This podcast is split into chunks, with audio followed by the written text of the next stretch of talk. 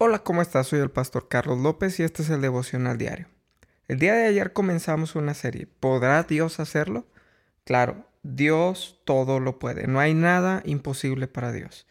Dice la escritura, lo que es imposible para los hombres es posible para Dios. Hay cosas en tu vida que tú puedes ver que son imposibles, pero hoy te tengo que decir que para Dios todo es posible.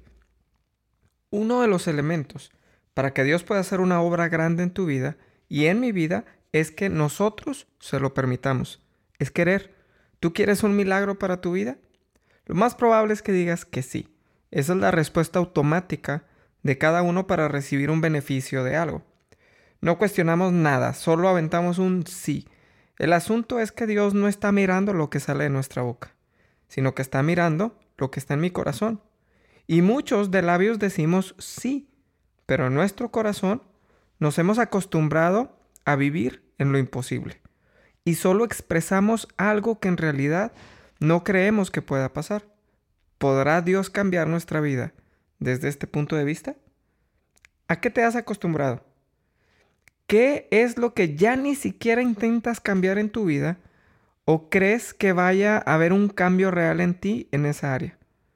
¿Cuántas personas con un vicio conoces que cuando les preguntas, ¿te gustaría dejarlo? te dicen sí. Claro, es un vicio. Pero se han acostumbrado a vivir así por muchos años.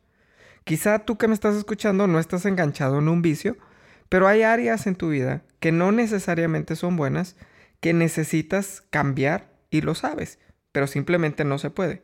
Y no es que no se pueda, es que en realidad no queremos. Porque involucra salirnos de nuestra comodidad. En la Biblia hay un suceso que te quiero comentar. Juan capítulo 5, dice el verso 1. Después de estas cosas, había una fiesta de los judíos y subió Jesús a Jerusalén. Y en Jerusalén, cerca de la puerta de las ovejas, un estanque llamado en hebreo Betesta, en el cual tiene cinco pórticos. En estos yacía una multitud de enfermos, ciegos, cojos y paralíticos, que esperaban el movimiento del agua, porque un ángel descendía de tiempo en tiempo al estanque y agitaba el agua, y el que primero descendía al estanque, después del movimiento del agua, quedaba sano de cualquier enfermedad que tuviese. Y había allí un hombre que hacía 38 años que estaba enfermo. Cuando Jesús lo vio acostado, y supo que llevaba ya mucho tiempo así, le dijo, ¿quieres ser sano? Señor, le respondió el enfermo, no tengo quien me meta en el estanque cuando se agita el agua, y entre tanto que yo voy, otro desciende antes que yo. Jesús le dijo, levántate, toma tu lecho y anda. Y al instante aquel hombre fue sanado, y tomó su lecho y anduvo. Y era el día de reposo en aquel día. Fíjate qué interesante. Dice la Biblia que de tiempo en tiempo venía un ángel al estanque, movía el agua, y el primero que llegaba al agua, después de que el ángel había movido, recibía un milagro, recibía sanidad, de cualquier enfermedad que tuviese, dice la escritura. Pero este hombre tenía 38 años ahí. 38 años, ¿sabes una cosa? En 38 años, claro que te acostumbras a vivir enfermo. Claro que te acostumbras a estar en la misma posición. Claro que te acostumbras a vivir en los mismos problemas, en las mismas situaciones. Sí, porque somos muy buenos para acostumbrarnos. Y cuando ya nos acostumbramos, nos volvemos cómodos. Y entonces es una incomodidad poder arreglar ciertas áreas en nuestra vida. Y entonces Jesús viene y le dice, oye, ¿quieres ser sano? ¿Por qué Jesús le pregunta que si quiere ser sano? Todo mundo obviamos que sí. Claro, claro que va a decir que sí. La respuesta de este hombre viene desde el corazón. La respuesta de este hombre no es sí. Él tiene una respuesta que justifica el por qué ha pasado 38 años ahí sentado. He visto este pasaje de la escritura muchas veces y lo he visto de manera distinta a como te lo estoy diciendo hoy. Este hombre le da una respuesta a Jesús, donde le está diciendo el contexto del por qué se ha quedado 38 años en el mismo lugar. Porque simplemente no puede llegar antes que cualquier otro. Llega primero el ciego, el sordo, el mudo, el que cojea de una pierna, el que está enfermo de lepra. Esos son los que llegan primero. Pero este hombre que está paralítico simplemente no puede llegar. No se puede arrastrar tan rápido para llegar al agua. Los otros llegan primero. Pero son 38 años que él lo ha estado intentando. Y esa es la diferencia. La pregunta de Jesús va enfocada hacia si este hombre se acostumbró a vivir como está y está a gusto. Sí, aparentemente muchos decimos, bueno, es que ¿quién se acostumbra a vivir de esa manera?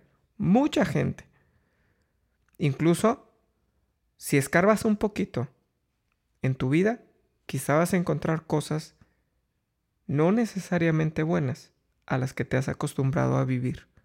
Que hoy Dios te pregunta, ¿quieres que las cambie? No, no es que no pueda hacerlo. No es que Dios no pueda hacer las cosas. Es que simplemente nosotros no queremos. La respuesta de este hombre es contundente. Y le dice a Jesús, Señor, todo este tiempo estoy tratando de entrar. No tengo quien me meta en el estanque cuando se agita el agua. Y entre tanto que yo voy, otro desciende antes que yo. Me ganan. No, no, esto no lo puedo lograr yo solo. No lo puedo hacer. Lo he intentado por 38 años. ¿Sabes una cosa? En tus fuerzas hay muchas cosas que no vas a poder lograr. Porque no se trata de nosotros. Se trata de Dios. Y entonces, Dice, dice la escritura en el verso 8, Jesús le dijo, en automático la respuesta de Jesús, levántate, toma tu lecho y anda. Y al instante aquel hombre fue sanado y tomó su lecho y anduvo. Y era día de reposo aquel día. De inmediato, al instante, hubo un milagro de parte de Dios. Porque Dios estaba viendo el corazón. Jesús estaba viendo el corazón de este hombre. Y lo que salió de su corazón es, no estoy cómodo con esta situación, pero en mis fuerzas simplemente no lo logro. Sí quiero cambiar, sí quiero ser diferente, sí quiero un milagro. Hoy yo te pregunto a ti, ¿quieres un milagro de parte de Dios? ¿Cuál es la respuesta de tu corazón? Sí, sí lo quiero. Cuando en realidad por dentro estás diciendo, estoy cómodo, vivo bien, es suficiente con lo que tengo. No me hace falta nada más. Si yo cambio eso, voy a incomodidad. Voy a tener incomodidad en mi vida. Realmente, tu respuesta es sí, rindiéndote a Dios, que Él haga la obra. O es un sí, yo lo puedo hacer cuando yo quiero. Me recuerdo en tiempos anteriores, cuando teníamos algunos vicios que no eran necesariamente buenos. Y entonces cuando alguien decía, oye, ¿puedes dejar eso? La mayoría de los que han tenido vicios se van a identificar con esta respuesta que te voy a decir. La mayoría decimos, esto, hmm, esto yo lo dejo cuando yo quiera. El problema es que nunca queremos. No podemos dejarlo porque no queremos. Ese es el asunto también, con muchas situaciones en las que Dios no puede obrar en nuestra vida, simple y sencillamente porque no queremos. Ahora yo te pregunto, ¿tú quieres un milagro? para ti el día de hoy? Vamos a orar. Padre, gracias te doy, porque tú eres bueno. Gracias por cada persona que me está escuchando. Señor, queremos un milagro. Necesitamos un milagro. Señor, necesitamos cada uno cosas distintas, pero que solamente pueden provenir de ti, que no provienen de nuestras fuerzas, de lo que nosotros podemos hacer sino que si tú no lo haces, simplemente no va a suceder en nuestra vida. Hoy en el nombre de Jesús, yo oro por cada persona que me está escuchando, creyendo que ellos toman la decisión con determinación de abrazar el milagro, de, de abrazar las cosas que solamente provienen de ti, que no provienen del hombre, que no provienen de nuestro propio intelecto, conocimiento, sabiduría, habilidad, talento, que solamente provienen de ti. En el nombre de Jesús, Señor, revélate en este día para cada uno de nosotros. Abrazamos un milagro porque lo necesitamos, porque te necesitamos a ti en nuestra vida. En el nombre de Jesús. Amén. Seguimos el día de mañana con esta serie. Ayúdame a compartir para que más personas puedan recibir esta palabra y pueda ser de bendición para muchos más. Gracias por cada like, por cada comentario en la página Tabernáculo de Fe. Me bendice demasiado. Me bendice muchísimo. Muchas gracias por ayudarme, muchas gracias por compartir.